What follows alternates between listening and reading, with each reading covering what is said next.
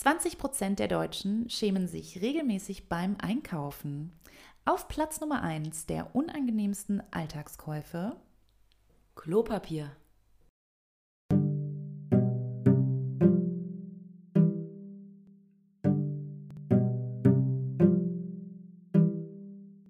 Hallo und herzlich willkommen bei Unklar und Schwierig, dem niveauflexiblen Podcast von zwei kinderlosen Ü30 Single Ladies. Wuhu, hallo. Heute mit dem Thema Äh, Single und schamlos? Fragezeichen, Ausrufezeichen, Punkt. Es geht um das Thema Scham. Und wir haben neue Mikrofone. Wir übersteuern nicht mehr. Okay, das war ein bisschen zu Spätestens jetzt hätte ich schon abgeschaltet. Naja. Okay, aber ähm, das liegt vielleicht daran, ähm, ja, dass ich mich gar nicht so oft schäme für irgendwas. Anna, wie ist das bei dir? Wann hast du dich das letzte Mal eigentlich geschämt? Ich schäme mich für meine Haare, weil das sind so ganz kleine, dünne Fizzles Strohhelme auf meinem Kopf. Und ja, ich Ja, schäme mich dafür. ich finde, du hast total schöne Haare. Du, das klingt jetzt so, als wärst du so der Bibo aus der Sesamstraße, der irgendwie nur so drei Federn auf dem Kopf Ja, hat. aber deswegen mache ich mir auch meistens einen Zopf, weil die einfach so dünn sind und scheiße aussehen in meinen Augen. Das, ja, ist halt so. Schäme ich mich. Ich schäme mich, weil ich zu viele Haare habe. Wie, wie, wie kann man sich für zu viele Haare schämen? Ich will so dickes Haar wie du. Ja, aber guck mal rüber in mein Badezimmer. Das ist, als ob man auf so einem Pelzteppich unten auf dem Boden läuft. Also ist manchmal schwierig. Und äh, ja, die sind ja vielleicht auch nicht immer nur auf dem Kopf. Egal, auf jeden Fall driften wir schon wieder ab. Es geht also äh, bei dir, bei deiner Scham ja um Äußerlichkeiten dann. Ja. Ähm, also hat das ja irgendwie was mit Schönheitsidealen zu tun, ähm, denen man vielleicht einem gewissen Schönheitsideal, dem man nicht in, oder dem du nicht entsprichst für dich. In dem Fall. Ich denke bei Scham irgendwie, oder bei, vielleicht ist das eher Peinlichkeit als Scham, aber ich denke da irgendwie so bei klassischer Scham an so Momente, wenn, wenn ich irgendwie früher geträumt habe, ich gehe in die Schule und auf einmal stehe ich so komplett nackt vor der ganzen Klasse. Das ist für mich so der absolute Horror, Scham, Peinlichkeitsmoment, oder?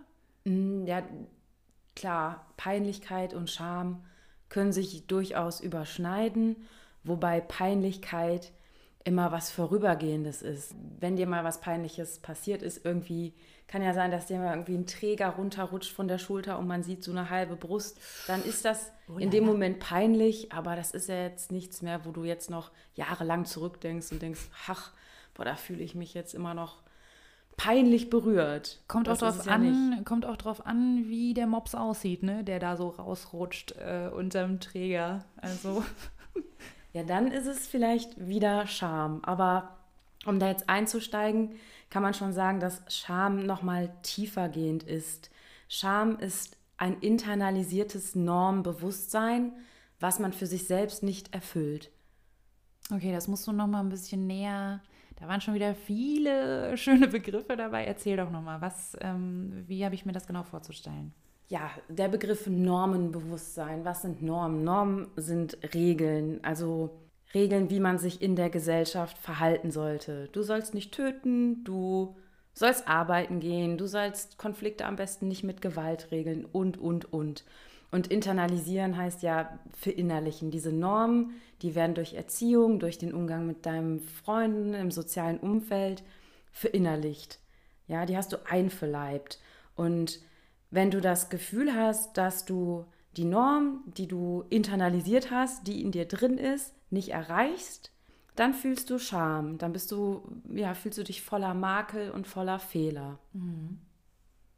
Okay, äh, das heißt also, du sollst eben nicht nackt in der Schule rumlaufen. So, das ist die Norm, gibt es vor.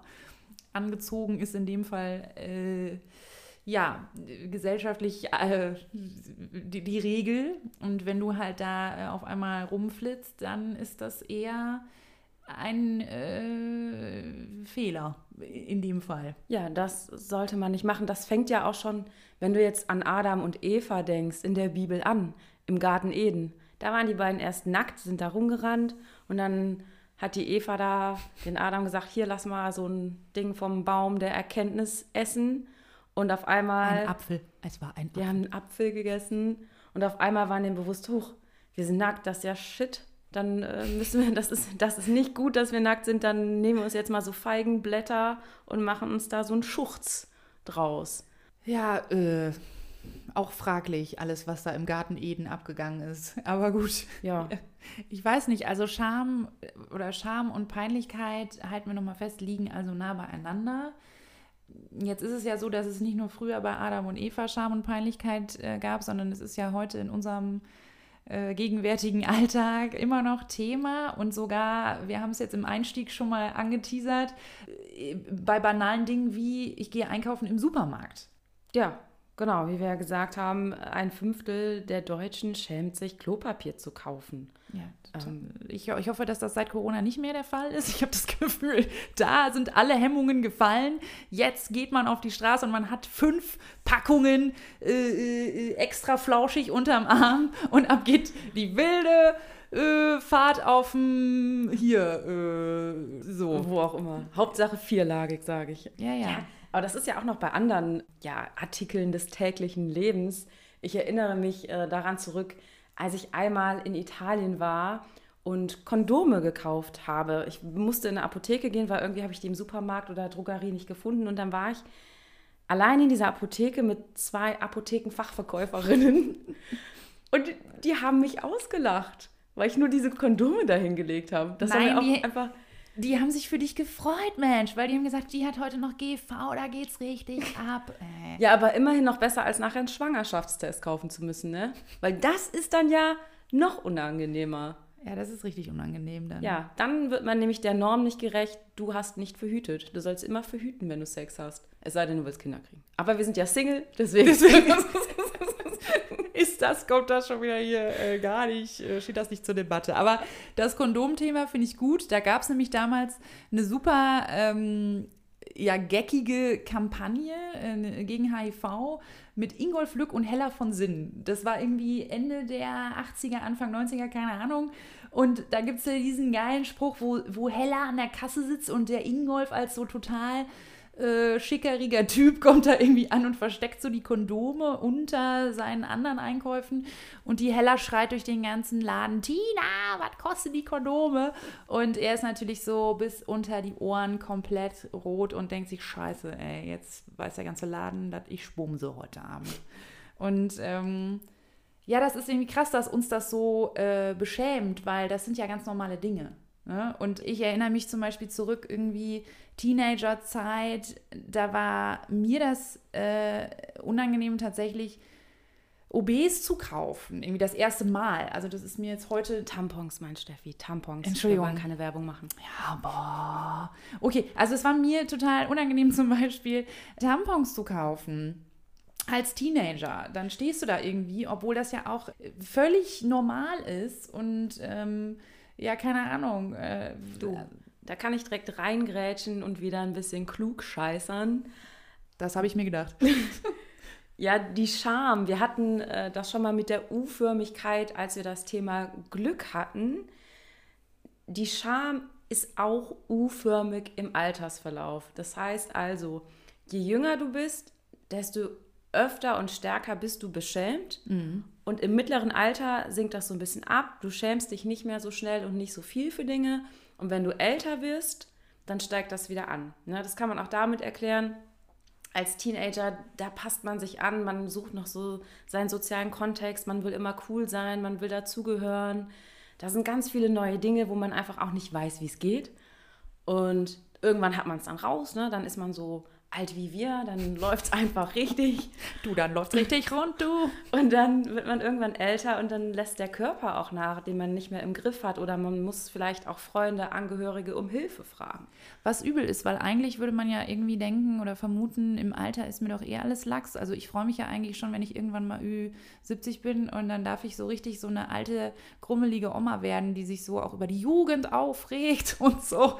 Eigentlich äh, finde ich das sehr konträr, ne? Also ich hätte jetzt vermutet, dass man im Alter weniger Scham empfindet vielleicht. Aber du hast natürlich recht, wenn es dann darum geht, dass ich auf einmal vielleicht meine, ähm, ja, keine Kontrolle mehr habe über körperliche Dinge, äh, dann ist es natürlich, geht es sehr an die, an die Schamgrenze wieder.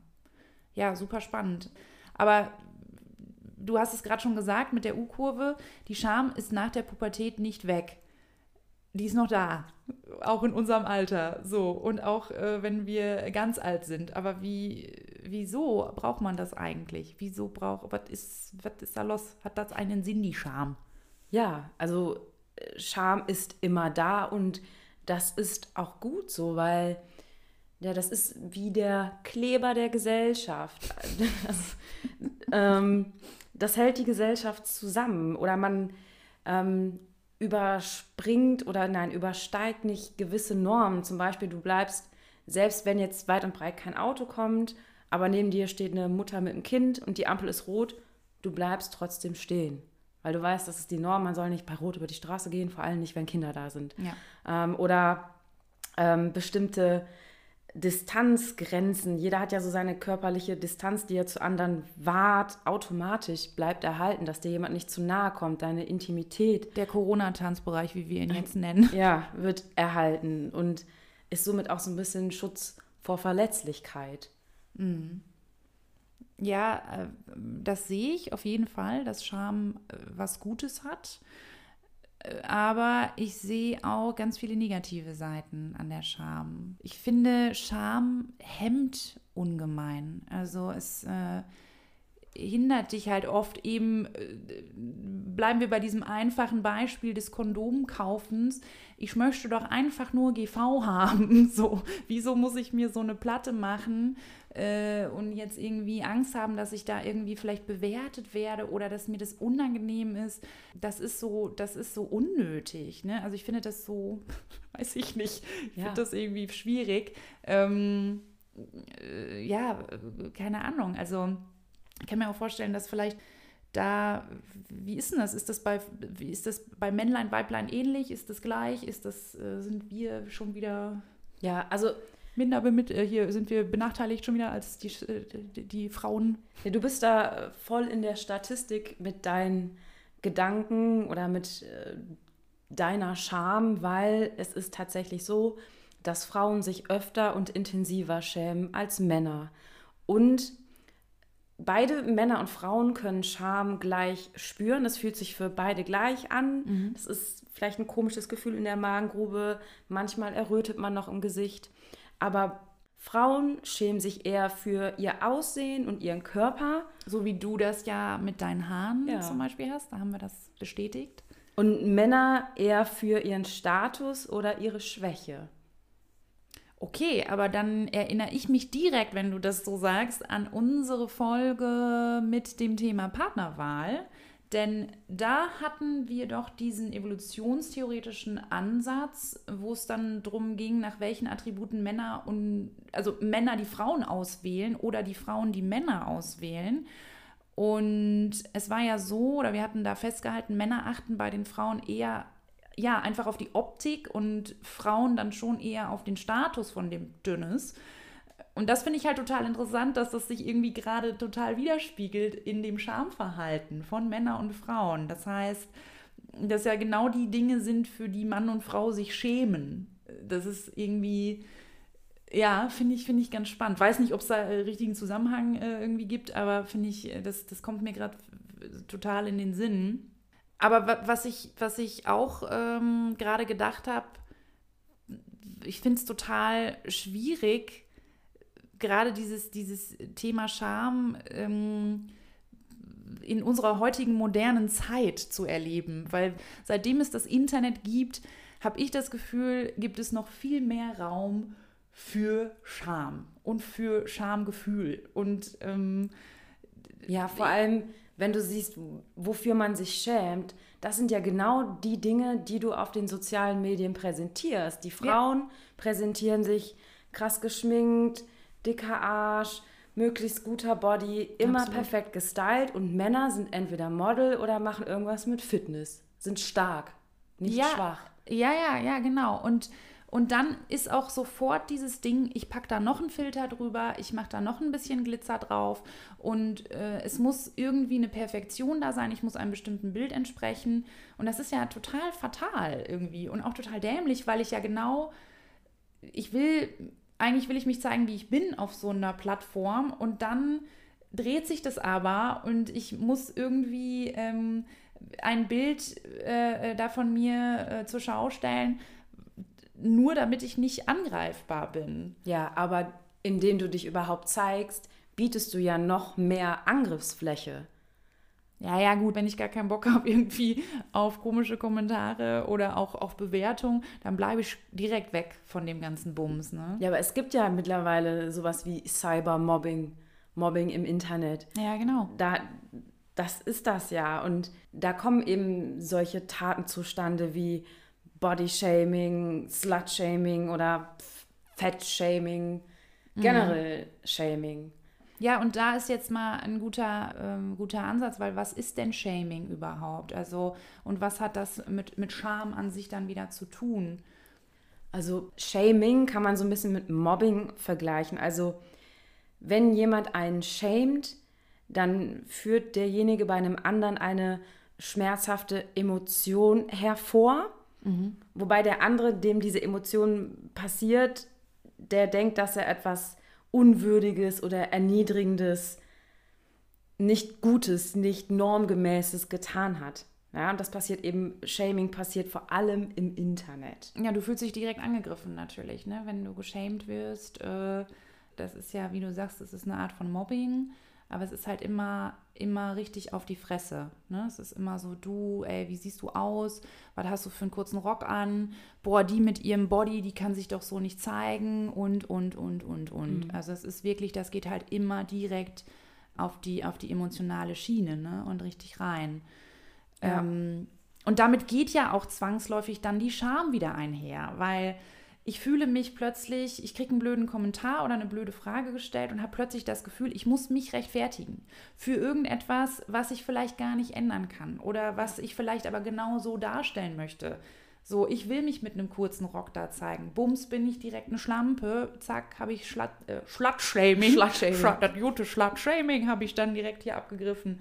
Ähm, äh, oder ich sag, äh, nee, äh, keine Ahnung, ich habe halt irgendwie ein paar Funde zu viel drauf oder ein paar Funde zu wenig und höre mir dann auch wieder irgendwie was an, aber ich kann es halt nicht ändern oder will es auch gar nicht ändern. Und trotzdem habe ich das Gefühl, ich muss mich dafür rechtfertigen, ähm, ich fühle mich schlecht ähm, ich, ich bin vielleicht minderwertig, es kommt dann ja, kommt ja ein Riesenschwall an Emotionen hoch und hinter allem steht die Scham wieder. Ja. Aber genau das, das, diese Sachen, die du nicht ändern kannst, du bist das einfach um jetzt mal wieder zu uns zu kommen, so geht es uns als Single ja auch, mhm. dass wir uns einfach manchmal mit Fragen konfrontiert sehen wie, wieso bist du noch Single? Oder Kommentaren wie, ja, du findest schon noch den richtigen. Oder bestes, ja, vielleicht bist du auch einfach zu wählerisch. Ja, ja, das ist, ne, oder dieses, hey, komm, äh, datest du gerade jemanden? Warum denn nicht? Äh, musst dich doch mal ranhalten oder so, ne? Das ist, und ich meine, wir haben es ja auch schon im Teaser unseres Podcasts gesagt. Das sind halt genau diese Fragen. Und jetzt bekommen die einen, einen Namen oder einen, einen Begriff, ne? Ja. Nämlich dieses Single-Shaming. Das ja. ist Single-Shaming. Also das Gefühl, das einem die Gesellschaft gibt, dass mit einem was nicht stimmt. Also laut der Norm sollst du einen Partner finden, Kinder zeugen, etc. Und du bist dann eben nur erfüllt, wenn du das erfüllst. Und wenn du das eben internalisiert hast, dass das so sein sollte, dass das die Norm ist und du dann Single bist, dann schämst du dich dafür, weil du nicht genug bist oder was auch immer. Ja, das ist richtig übel. Anna hat übrigens ein neues Lieblingswort, internalisiert. Habe ich heute neu gelernt. Nein, habe ich aus dem Studium. Ja, guck mal. Guck nee. Pedda-Unterricht, Abiturmann. Ja. Ahnung, weiß ich nicht mehr. Oberstufe. ähm, äh, okay, kommen wir mal zurück. Ja, das ist, also mir war das nicht bewusst, dass äh, dieses Gefühl, was wir vermittelt bekommen durch solche Fragen, tatsächlich eine Begrifflichkeit hat. Oder dass das irgendwie, ne, dass wir das wirklich benennen können. Ähm, eben mit dem, mit dem Begriff Single-Shaming. Wir haben uns ja ganz am Anfang, bevor wir den Podcast gestartet haben, auch gefragt, Mensch, dieses, dieses Gefühl, wie wir uns fühlen als Single, kann man das wirklich greifen? Gibt es, äh, geht es nur uns so? Ist das wirklich nur ein, eine Empfindung in uns drin? Oder ist es wirklich, ähm, ja, gibt es dazu eben Studien, gibt es dazu irgendwie... Du meinst das Gefühl, wenn uns jemand fragt, warum bist du Single? ja, gen ja, genau, genau, Ja. generell. Und, und das ist so, das ist halt total, also für mich war das echt krass jetzt bei unserer Recherche für die Folge, dass man, dass man gesagt hat, ah, okay, weil ich weiß noch, ich habe dich gefragt, Mensch, äh, äh, was ist denn eigentlich mit, mit, der, mit einer Scham? Also können wir mal was über Scham machen? Und du meintest ja auch direkt, ja, aber wo schämt man sich denn als Single so, ne? Und das ist so krass, weil es ist einem anfangs nicht bewusst, dass Mhm. man sich vielleicht auch als Single schämt oder dass das wirklich Scham ist, was wir Ja. empfinden, weil man es einfach nicht so greifen kann. Und weil man über Scham auch nicht spricht, weil es einem unangenehm ist. Ja, man ja. spricht ja nicht drüber. So. Ja, das ist äh, total das Tabu-Ding. Wie man halt auch nicht über die Kondome spricht, äh, so im Supermarkt. Also so total, ähm, total Banane. Hm. Ja, also halten wir nochmal fest, diese Fragen, die wir, oder vielleicht auch manchmal unangenehme Kommentare oder blöde Kommentare, die wir als Single ähm, gestellt bekommen oder die man uns halt einfach so, ja, fragt, sagt, wie auch immer, die lösen halt in uns Scham aus. Jetzt ist aber bei mir natürlich die Frage, wo Scham ist, ist ja auch irgendwo immer Schuld. Oder? Ja, also dass du schuld bist, dass du Single bist. Ja, ja, ja, manchmal schwingt das ja irgendwie so mit. Ja, das ist so ein bisschen wie Scham und Peinlichkeit. Es kann beides auftreten, aber zur gleichen Zeit. Aber es sind dennoch unterschiedliche Dinge. Schuld ist situativ.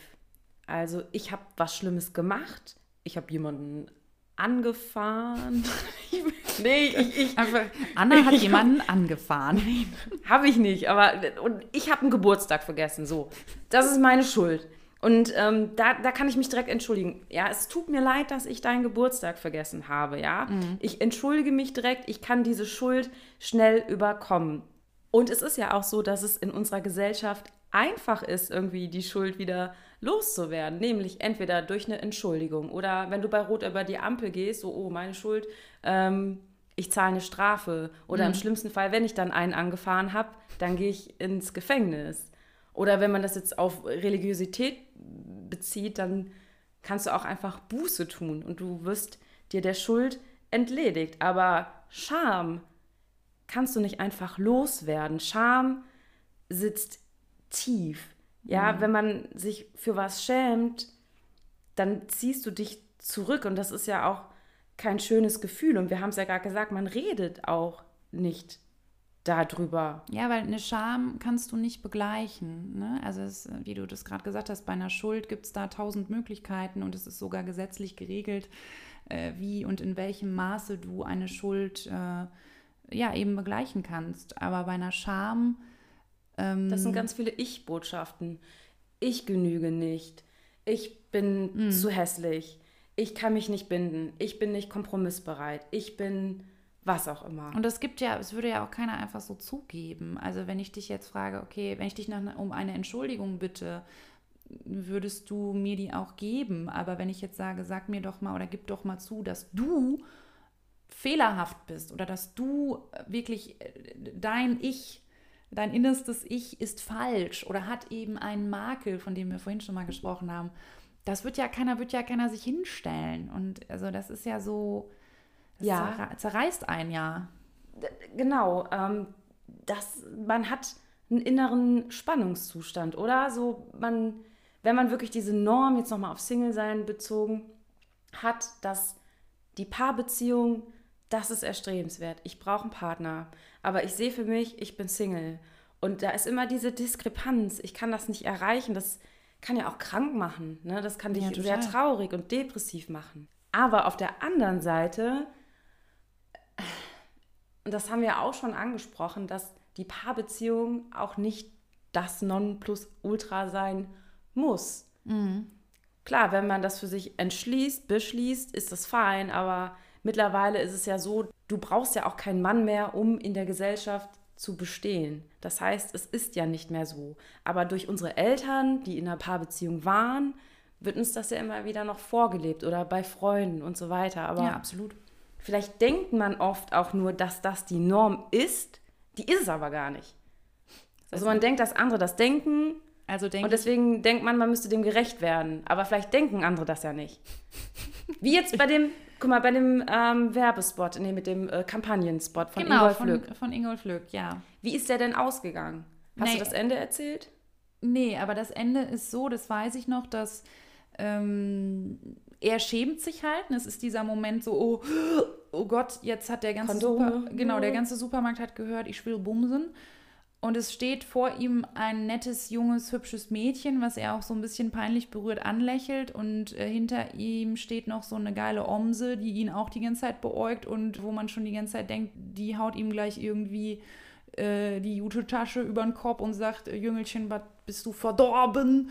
Und das ist halt so cool, weil genau damit rechnet man eigentlich und genau das Gegenteil tritt ein, nämlich die Omi sagt ihm dann, ja, das kostet doch irgendwie hier 2,99, zwinkert ihm zu, so nach Motto, geil, Bürschchen, los geht die wilde Fahrt bei dir. Und dieses Mädel an der Kasse, äh, auf die er da irgendwie ein Auge geworfen hat, sagt genau das Gleiche. Also sagt ihm dann, nee, irgendwie hier, der Preis ist so und so. Also ähm, das ist so eine schöne Message, weil es dann eigentlich irgendwie zeigt, Mensch, da gibt es ja nichts, wofür man sich schämen muss. Und die Leute, ne, man denkt vielleicht selber, oh Gott, andere werden mich jetzt verurteilen. Also es ist quasi eine Annahme, mit Ja. der ich in die Situation reingehe und etwas anzunehmen ist ja eh immer scheiße, äh, ne, weil, weil ähm, du weißt ja irgendwie gar nicht, stimmt das wirklich? Und, und dann reagiert das Umfeld komplett äh, konträr zu deiner Annahme und das ist, äh, das ist so schön zu sehen. Also es ist eigentlich eine ganz tolle, ähm, ja, eine tolle Message am Ende dieser Kampagne.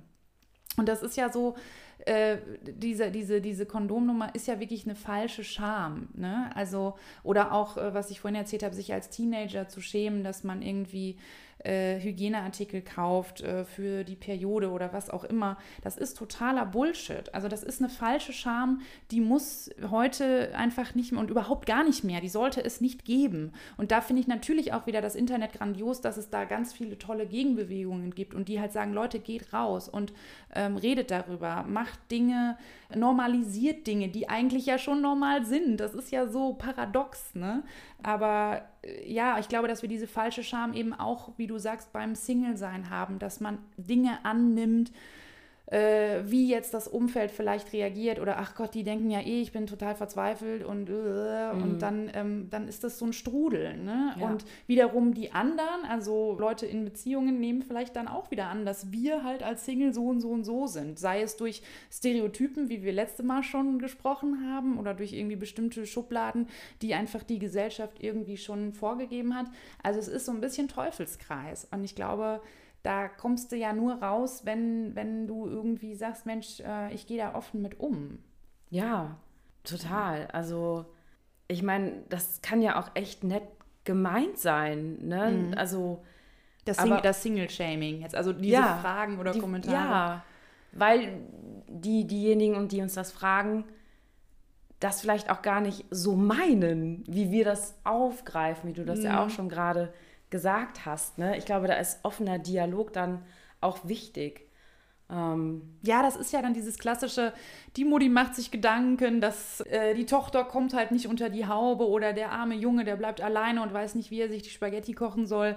Ähm, da muss man ja auch nochmal sagen, ne? nicht nur Frauen werden ges gesingel-shamed, ge geschämt, singelt, sondern auch Männer. Ne? Also Männer kriegen ja auch öfter vielleicht die Frage, wenn sie allein unterwegs sind, ja Mensch, äh, warum findest du denn keine? Bist du schwul oder was? Also das ist natürlich eine sehr krasse Form des Single-Shamings, aber die gibt es. Und die darf man auch nicht einfach so unter den Teppich kehren. Ähm, Ich weiß halt nicht so genau, wie das ist, ob wir Frauen da eher wieder anfällig sind. Würde ich jetzt mal sagen, wahrscheinlich schon. Also ich habe irgendwie das Gefühl, dass wir Frauen da wieder eher das Single-Shaming-Programm abbekommen als die Männer, weil der Mann darf halt immer noch äh, der ewige Junggeselle bleiben. Genau. So. Wir sind die alte Jungfer. Wie immer. Ja. Wie immer. Naja, aber ja, ich sehe, ich sehe, was du meinst. Es ist, auch wenn das nett gemeint ist, dieses Single-Shaming tut halt trotzdem weh. Also ich glaube, darum geht es. Es verletzt halt trotzdem. Und ja, ich weiß nicht, das ist, das ist so, weil es überwiegen halt neben den nett gemeinten Fragen oder neben den nett gemeinten Kommentaren ähm, überwiegt dann halt die eigene Wahrnehmung trotzdem, ne, dass irgendwas nicht mit mir stimmt. Und du hast irgendwann auch mal zu mir gesagt, ähm, dass du es, klar, wir beide haben auch diese Momente, wo man mal auf dem Sofa sitzt und mm. vielleicht auch mal nicht so gut drauf ist, eine Flasche Wein reinkippt. Ja. Ähm, dass man das aber auch ungern zugibt, weil man dann eben genau Angst hat, diesem Stereotyp Single zu entsprechen, genau diesem Shaming zu entsprechen. Total, ja total, total. Und das kann es ja irgendwie nicht sein, ne? Also ich finde es halt echt schwierig, weil ähm, man, man will ja auch mal schwach sein dürfen. Ähm, und wenn sowieso die ganze Welt schon denkt, oh Gott, oh Gott, der geht's ja so schlecht und dann bedienst du das irgendwie noch so, das ist fast schon eine Scham in der Scham. Also ich weiß nicht, wie ich das beschreiben soll, aber das ist so total das blöde Gefühl. Und ähm, ich finde, das darf nicht äh, das darf es eigentlich gar nicht geben. Also man sollte doch, ja, ich, ich finde es halt schwierig, wenn ich doch einfach Bock habe, wie Bridget Jones, mir jetzt eine Packung Chips reinzuknallen und irgendwie noch äh, drei Kilo Stracciatella-Eis und dann gucke ich mir auch noch äh, eine schöne Schnulze an, dann, ähm, dann soll das so sein. Dann ist, das, dann ist das so. Und ich will dafür auch nicht dann aber verurteilt werden oder dass mir dann gesagt wird, Mensch, das kriegst du jetzt aber aufs Butterbrot geschmiert, weil das ist genau das Verhalten, was wir ja eigentlich von dir erwarten und so, wo ich so mhm. denke, äh, weil dann passiert nämlich, glaube ich, was ganz Gefährliches, dass man sich abschottet. Also dass man, dass man sich ganz oft aus solchen Situationen auch zurückzieht, dass man solchen Dingen entgeht. Das ist dieses klassische, ich bin auf eine Hochzeit eingeladen als einziger Single. Oh Gott, da weiß ich im Vorfeld schon, da kommen ja irgendwie 50 Mal die gleiche Frage. Ja, und stell Na, dir da mal das Brautstraußwerfen vor. Ja, Horror. Dann stehst du da alleine. Ja, okay. Ich fang den nicht. Ich auf Klo, ey. Kannst den auch Komm vorne einfach abholen. Du kannst auch so sagen, ja, legen Sie den einfach bei mir auf den Tisch. Ja, ich bin eh die Einzige hier. So. Oh. Also das ist halt, ähm, ich kann schon verstehen, dass durch dieses Single-Shaming dann viele ähm, ja einfach so, ein, so einen Panzer um sich rum basteln und so in, sich in ihr Schneckenhaus verkriechen und sagen, boah, äh, noch so ein Spruch Kieferbruch. ja. ja, nee, das würde man ja, man würde ja nicht in die Offensive gehen, aber dann ist ja letztendlich die Frage, wenn wir dieses Gefühl haben, Scham, wir haben festgestellt, wenn uns solche Fragen gestellt werden, warum bist du noch alleine, was ist falsch mit dir, das ist Scham. Und dann muss man sich ja fragen, wie können wir denn überhaupt Scham überwinden? Ne? Mhm. Mhm. Also das Ding ist, wir haben schon über Annahmen gesprochen, dass das vielleicht komplett auch unberechtigt ist, unsererseits so zu denken, dass unser Umfeld denkt, sie ist nicht genug, die kann doch nichts, die ist nicht bindungsfähig und so weiter. Aber ja. das ist nur eine Annahme. Aber wir können bei uns selber anfangen und erstmal realisieren, dass dieses Gefühl Scham ist. Mhm. Und wenn wir das wissen, anstatt uns dann eben in unser Schneckenhaus zurückzuziehen, kann man ja auch einfach mal die Fühler ausstrecken und entweder dem Gegenüber sagen, du, wenn du mir so eine Frage stellst, das gibt mir irgendwie das Gefühl, dass ich schlecht bin, dass ich nicht genug bin. Ja. Oder auch einfach mal die Gegenfrage zu stellen, ganz ehrlich, warum willst du das wissen? Warum interessiert dich das? Ja, ja, weil ich frage ja dich auch nicht, jetzt angenommen, wir sind wieder bei wirklich, äh, ähm, wenn die Frage angenommen von jemandem kommt, der in einer Beziehung ist, dann frage ich ja auch nicht zurück, sag mal, wie lange willst du eigentlich noch verheiratet bleiben? So, ja. also würde ich ja niemals fragen. Und das ist so, das muss man ja auch nicht in einem irgendwie blöden Ton machen oder so, sondern einfach ganz normal in die Offensive gehen und sagen, wie man sich fühlt und sagen, Mensch, wenn du mich das so fragst, ich finde, da überschreitest du irgendwie eine Grenze, weil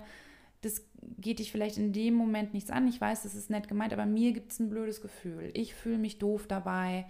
Aus den und den Gründen. Punkt. So. Punkt. Und es ist ja auch was Gutes, wenn du Schwäche zeigen kannst, weil damit ja. sympathisiert man. Jeder weiß, wie es ist, wenn man sich mal schwach fühlt. Ja, man hat ja eine Empathie dafür. Und dann, dadurch, dass man diese Gemeinsamkeit dann hat, egal, jeder ist mal schwach, aber es ist eine Gemeinsamkeit, damit kann man sich dann ja, damit kann man auch wieder eine Verbindung schaffen und zueinander finden. Ja, total. Ich finde, das ist natürlich eine riesen Herausforderung, ne? weil das ist ja schwer. Das ist ja nichts, was man einfach eine Scham einfach mal so, hui, ja, ich vergesse die mal und los geht's. Das geht ja nicht so einfach. Aber ich finde, eine Verletzlichkeit zu zeigen und sich angreifbar zu machen, das ist ganz, ganz mutig auch. Und unser Motto lautet ja sowieso, Mut wird immer belohnt, also go for it. Und das ist, glaube ich, ganz, ganz schön zu wissen, dass uns geht es allen so, wir sind alle nur Menschen, jeder von uns empfindet Charme und jeder weiß eigentlich, wie es auf der anderen Seite aussieht. Deswegen wenn äh, du mir irgendwie erzählst, äh, scheiße, ich muss heute noch Klopapier kaufen, dann sage ich, ja klar, ich auch. Äh, oder ich weiß, ne, so, keine Ahnung. So trivial, aber ja. Blödes Beispiel, ja, aber ich, ich würde dich jetzt nicht dafür äh, verurteilen oder irgendwie, ne, oder manchmal ist ja auch so, boah, irgendwie war mir das total peinlich und dann sagt dein Gegenüber, boah, warum denn? Das ist, ich, ist mir auch schon passiert, haha, und dann lacht man drüber und auf einmal ist man in dieser Empathieschiene und es gibt auf einmal Verständnis und da bricht ganz viel auf und es gibt so viel das gibt so viele Möglichkeiten. Und ähm, es gibt einen sehr, sehr schönen Spruch von der ähm, Autorin Brene Brown. Das ist eine US-amerikanische ja, Storytellerin, die sich sehr auf das Thema Scham und Verletzlichkeit und Empathie spezialisiert hat. Und sie hat gesagt, Shame cannot survive being spoken, shame cannot survive empathy. Äh, zu Deutsch, Scham kann nicht überleben, wenn sie ausgesprochen wird und sie kann kein Mitgefühl überleben. Und das ist so, das finde ich so schön, weil genau so ist es. Wenn du es aussprichst und wenn du sagst, wie du dich fühlst, dann kann eigentlich nichts äh, Schlechtes danach kommen. Also eigentlich, äh, du bist dann so offen und einfach so, ich bin ich so ist es. Und entweder dein Gegenüber kommt damit klar oder nicht. Und wenn er nicht damit oder wenn sie damit nicht klarkommt, dann äh, ja, dann ist es da. Such dir neue Freunde. Dann such dir neue Freunde. unser Fazit des Tages. Such dir einfach neue Freunde. Nein, das ist nicht unser Fazit. Ich fand, das, was du gesagt hast, war super schön zusammengetragen, sehr schön gesagt. Ja. Sehr emotional war das. Aber zum Schluss, wie immer, gibt es, ach, heute keine unklare, aber eine schwierige Frage. Bitte, Steffi. In welchen Situationen schämt ihr euch als Single? Simple as that heute mal. Und ja, mit diesen Worten, ich würde sagen, ich gehe jetzt mal eine Runde Klopapier kaufen. Ich hole mir Kondome.